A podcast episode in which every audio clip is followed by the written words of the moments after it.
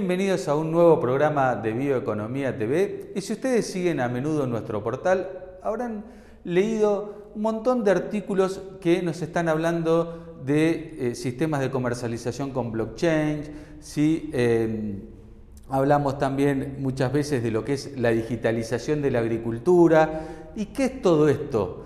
Bueno, le vamos a pedir a Federico Mayer del Club Actec que nos explique con detalle cómo puede la digitalización cambiar nuestra agricultura y hasta incluso nuestras vidas. Les propongo ir rápidamente a la presentación del programa. Lo tenemos a Federico estacionado en una estación de servicio, valga la redundancia, esperándonos, así que no perdemos más tiempo.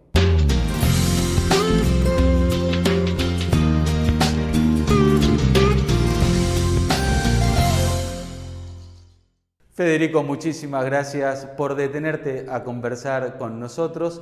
Eh, ya de entrada rápidamente te pregunto, ¿qué es esto de la digitalización y cómo está cambiando tanto nuestras vidas o nuestros sistemas productivos? las tecnologías digitales han generado este, e, esta cosa rara que estamos viendo, esta transformación que estamos viviendo. Básicamente porque nos permiten hacer cosas que no nos permitían hacer antes eh, eso es procesar volúmenes, primero generar enormes volúmenes de información a muy bajo costo, transmitir esos volúmenes de información a la velocidad de la luz, almacenarlos y procesarlos para generar más información. Esa raíz de eso es lo que la gran tecnología genera. Después se va a aplicar en distintos lugares, pero ese gran cambio que la tecnología trae genera que haya cambiado el mundo porque lo que pasaba en lo que llamo el mundo viejo, el mundo analógico, era que la información estaba en una organización, en una biblioteca. Los que por ahí hoy vivimos en el, en el interior, en las provincias, teníamos que viajar, nuestros hijos viajan ahora a las ciudades, porque ahí estaba el conocimiento. Hoy estas tecnologías lo que hicieron es que ese conocimiento esté lo que llamamos la nube, digamos, está disponible para todo el mundo. Entonces, el conocimiento ya no pasa a ser una restricción, en todo caso hay que generarlo, y al poder acceder al conocimiento y al tener en la mano herramientas de mucho poder, con ese conocimiento y esas herramientas podemos empezar a desarrollar un montón de soluciones a distintos problemas de la vida. Uno fue comunicarnos y aparecen los teléfonos, el celular, celulares cada vez mejores, aplicaciones para nuestros negocios y poder gestionar el suelo, gestionar los animales, en la salud, en la comercialización, a donde vayamos hay cosas para solucionar. Bueno, la tecnología lo que permite es traer soluciones que a quién se le ocurren, y se le ocurren a los que conocen los problemas. Entonces uno conociendo el problema, con no mucho dinero, puede armar estas empresas. Y después valen mucho porque arreglan problemas grandes. Muy interesante y bueno, de, hecho estamos usando una de estas herramientas para comunicarnos eh, ahora y es la gran solución para poder dialogar con cualquier persona y hacer este programa desde cualquier parte del mundo, lo estás haciendo vos desde el auto que no sé este, por dónde andás, pero fantástico. Y en esto que vos decías de, la información y todo, ¿podemos decir que este, la nube está democratizando la información? que a partir de ahora eh, cualquier persona en cualquier lugar del mundo, como decíamos, no tiene que ir a una ciudad a capacitarse, a educarse, sino que lo puede hacer a través de estas herramientas? Definitivamente, y es uno de, es el punto final, el punto culmine de la digitalización. La digitalización, dicen los que trabajan en innovación, tiene una regla de las 6D que espero que me salgan todas. Primero digitalizamos, es decir, traemos o transformamos una información a este lenguaje digital de unos y ceros. Después de que la digitalizamos, tenemos una fase de que se llama decepción y vamos a ir con el ejemplo de la música. Alguien pudo inventar un, poner música en el lenguaje digital, pero durante muchísimos años no se pudo hacer nada con ellos. Y esa curva, eso sería, pensemos, eh, en un dibujo, los que vimos alguna vez el eje X y, el eje X y el eje Y, sería una línea muy horizontal. Eh, se va moviendo en el tiempo, pero no sube de nivel, hablemos de, potencia ¿no? o de impacto. El impacto que viene trayendo es muy, muy, muy chiquito. ¿Hasta dónde viene esa línea casi horizontal, casi pegadita al eje de X? Hasta que llegamos a la tercera D, que es cuando alguien puede generar la disrupción, puede generar una innovación tan poderosa que deja a lo anterior obsoleto. Y ahí se despega y se empieza a poner casi vertical, deja de ser horizontal y en un término muy rápido de tiempo se transforma en un palito vertical. Ahí tenemos esa, lo que llamamos la curva exponencial. ¿Y por qué pasa eso? Porque viene la cuarta D, que es la dematerialización. Pensemos de vuelta en la música, la música para poder ser escuchada tenía que tener un proceso de imprimirla en un disco, almacenar ese disco, eso era stock de materiales, la concreción de unir el material con el sonido, después había que transportar todo eso, tenerlo en galpones, tenía un costo financiero, costo logístico. Entonces, al sacar todo ese costo asociado a la experiencia de la música, al dematerializarlo, se produce la quinta D, que es la demonetización. Le sacamos un montón de costo. Le sacamos material y le sacamos costo. Cuando no hay costo por el material, se da se transforma en algo baratísimo. ¿Cuánto vale una canción en MP3 hoy? Es la se da la democratización. Está accesible para todo el mundo. Eso es lo que pasa con toda la información. ¿Y cómo eh, esto que contaste con la música, si vos te lo traslado a lo que nos incumbe a nosotros que tiene que ver con la producción de biomasa, ya sea para eh, la forestoindustria, eh, el campo, la agricultura, la ganadería, ¿Cómo lo estás viendo vos? Si estamos ya iniciados en este proceso, si estamos verdes, si vamos bien, si podemos acelerar, si se va a acelerar en otros lados. Venimos claramente en, la fase horizontal, estamos en la fase entre la decepción y el, el qué puede venir. Ahora hay tecnologías que sí se han eh, aplicado rápidamente y han pasado esa fase. Te menciono algunas, pero eh, el uso de imágenes para diagnóstico te diría que está en plena fase de aceleración. El uso de mm, monitores, eh, el uso de cortes por sección, el uso de GPS, te diría que ya está bastante arriba de la curva. Las máquinas ya todas vienen con esta o con estos dispositivos para generar información. Nos falta ahora exponencializar el uso de esto.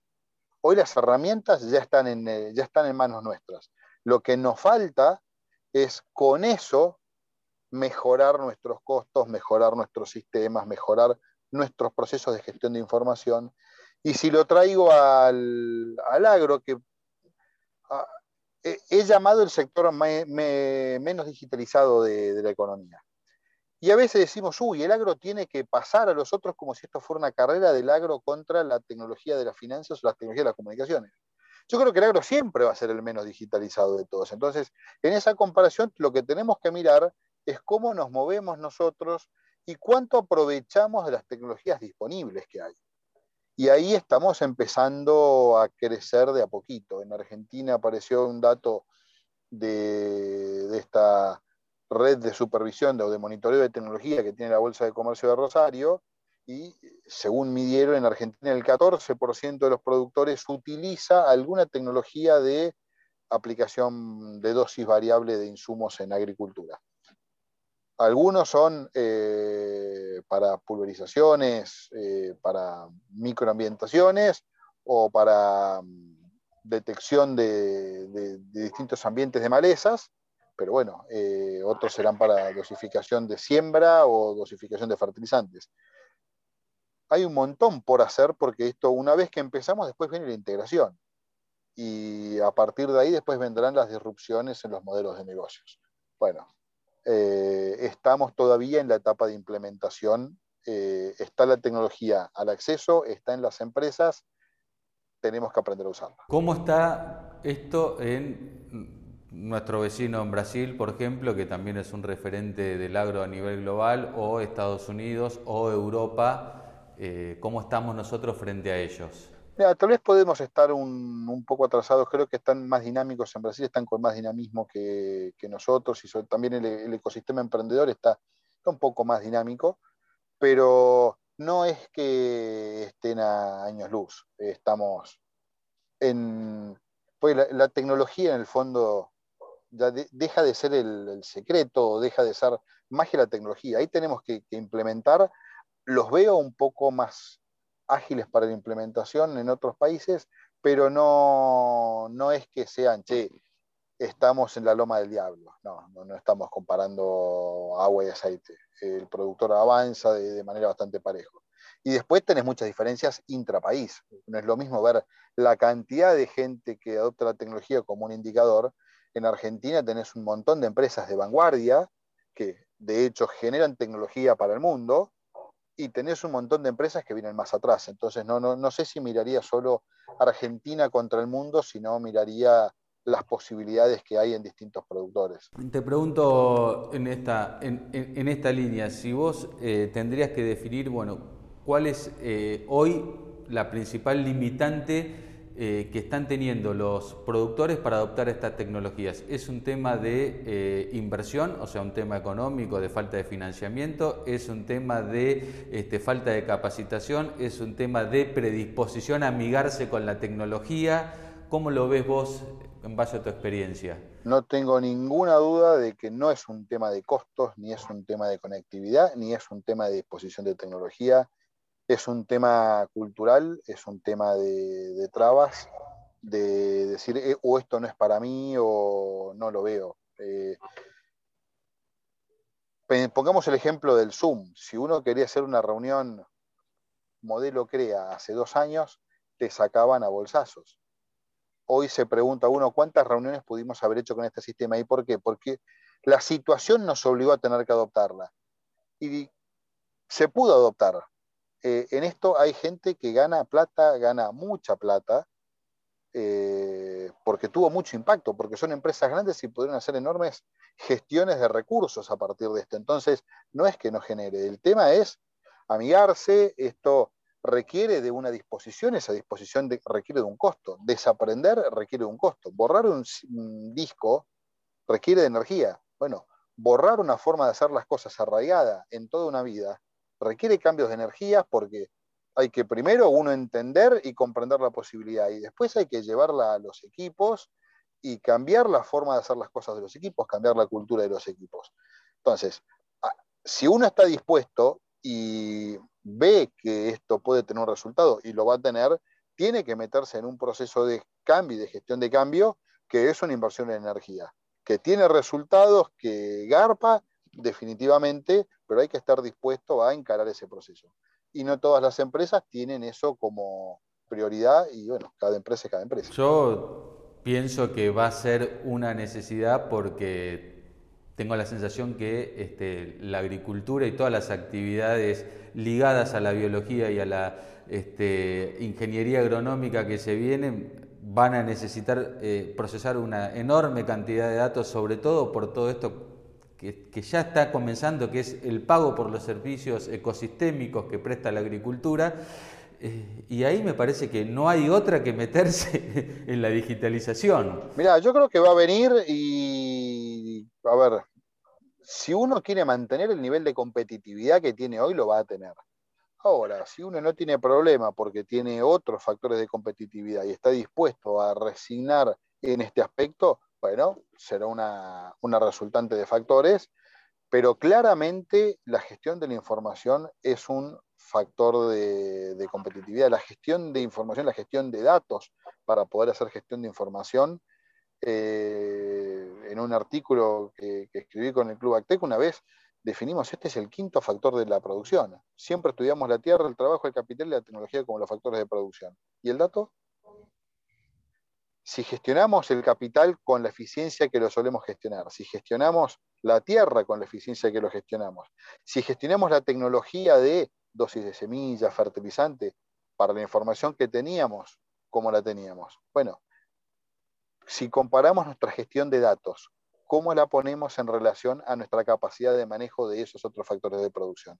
Bueno, tenemos que llegar al mismo nivel de capacidad de gestionar esa variable que con las otras cuatro. Sí, pero también me da la sensación que va a haber este, cada vez, así como pasó con, la, con el contador, que hoy yo creo que no hay ningún contador que este, haga su trabajo de forma manual, sino que todo se carga en, los sistemas y hasta la misma FIP se presentan con archivos. Eh, va a pasar con la agricultura porque me parece que el modelo que apunta hacia la sustentabilidad va a requerir al productor a la hora de vender que pueda mostrar sus, eh, sus datos, eh, sus datos de cantidad de fitosanitarios que aplicó, eh, en qué condiciones los aplicó, y todo eso va, yo creo que en el corto plazo a mejorar los ingresos, pero en el largo plazo va a ser una exigencia. Definitivamente, ya hay cadenas de valor que empiezan a exigir esta información, empiezan a exigir a la agricultura de precisión o la agricultura digital como variable. Pongo el ejemplo de PepsiCo, que se propuso reducir sus emisiones para el, ya no me acuerdo el año, si es para el 2030, en un 40%, no las de él, dicen, las mías, las propias, las que gestiono yo, en un 70%, pero las de mi cadena en un 30 o 40, yo no me acuerdo exactamente cuánto, y eso va a ser a partir de estas herramientas, porque con estas herramientas va a haber menor uso de combustibles, va a haber menor uso de agroquímicos, va a haber menor uso de fertilizantes y vamos a gestionar mejor los ambientes. Entonces vamos a poder fijar más carbono y producir más. Bueno, a partir de eso, a partir de medir, uno va a poder hacer con la misma herramienta todo esto que decías. Gestionar mejor sus costos, gestionar mejor los insumos para tener impactos en el ambiente, incluso poder medir impactos positivos. Y esto tercero que es medir. Acá uno puede decir el campo es malo y si tiene mucho poder de convencimiento, el campo será malo. Ahora, no es lo mismo para el que quiera acusar o para el que quiera demostrar su inocencia o para el que esté haciendo las cosas lo mejor que podía y ahora querer mejorarlas, sin los datos no va a ser posible gestionarse, en cambio con los datos vamos a poder hacer todo esto. Federico, no te quiero robar más tiempo, te hago la, la, última. Un productor que quiera involucrarse, que quiera conocer más, saber de qué se trata, qué posibilidades tiene, potencial, o cómo arrancar para empezar a ver el tema de la digitalización. Eh, ¿Por dónde arranca? ¿Cómo comienza? Yo te diría, eh, lo primero, que nos llame. sí, y se lo explicamos. Lo segundo, ahora hablando un poco más, eh, no, no porque haya sido, no en serio lo otro, pero sí para sistematizar esto. Hay cuatro pasos acá en, este proceso de la digitalización, hemos definido. El primero es darse cuenta de la, de la posibilidad. Si uno no se da cuenta de que hay otro mundo, es imposible cambiar. Uno cambia porque ve otra opción y que además es mejor que la que tiene. Entonces, paso uno, darse cuenta. Paso dos es poder explorar a quién quiero ser en esta digitalización. ¿Qué, quiero hacer como empresa? Más allá de las herramientas. Yo quiero mantener este nivel de competitividad, quiero ser un referente, quiero ser un tipo que esté tranquilo y que pueda gestionar con más tranquilidad, cada uno va a tener su objetivo empresario. A partir de que define ese objetivo, mide una brecha entre la situación que tiene y la situación en la que quiere llegar. Ese es el paso dos, medir la brecha. Una vez que ya determiné el camino a seguir, bueno, tengo que andar. Yo quiero ir de ahora de Buenos Aires a Marcos Juárez. Bueno, perfecto. Ah, pero no fui nunca. Bueno, voy a ver un mapa, voy a ir monitoreando si las localidades son las que dicen el mapa, si no me perdí, si me agarró un desvío. Bueno, acá en este proceso hay que buscar compañías, una posibilidad y la que nosotros trabajamos, es poder poner compañía, tutela, para que uno no se aparte, no abandone el proceso, no tome decisiones equivocadas no porque esté mal equivocarse, sino para que uno no se quede mal con esas decisiones y las pueda tomar como aprendizaje. Entonces, cuando uno llega a ese lugar después de todo este recorrido, que, esta tercera etapa, es llenar esa brecha. Y una vez que lleno esa brecha, ya estoy transformado, lo que puedo empezar a hacer es un trabajo colaborativo con el uso de datos, es llevarlos a otra dimensión y poder vincularme con proveedores, clientes, asociados, consumidores de manera digital. Muchísimas gracias, eh, Federico. Eh, y por prestarte por estos minutos, te dejamos seguir viaje. Eh, que llegues temprano a tu casa. Te mando un abrazo y da para muchísimo más, así que te vamos a volver a convocar para seguir profundizando en el tema. Cuando quieran, Me encanta, así que gracias por el espacio y seguimos en contacto. Llegamos al final del programa y como siempre los invitamos a darle like al video si es que les gustó, a seguirnos a través de nuestras redes sociales, suscribirse a nuestros newsletters y navegar por toda la web donde van a encontrar muchísima, muchísima información sobre el mundo de la bioeconomía. Los esperamos la semana que viene. Muchas gracias.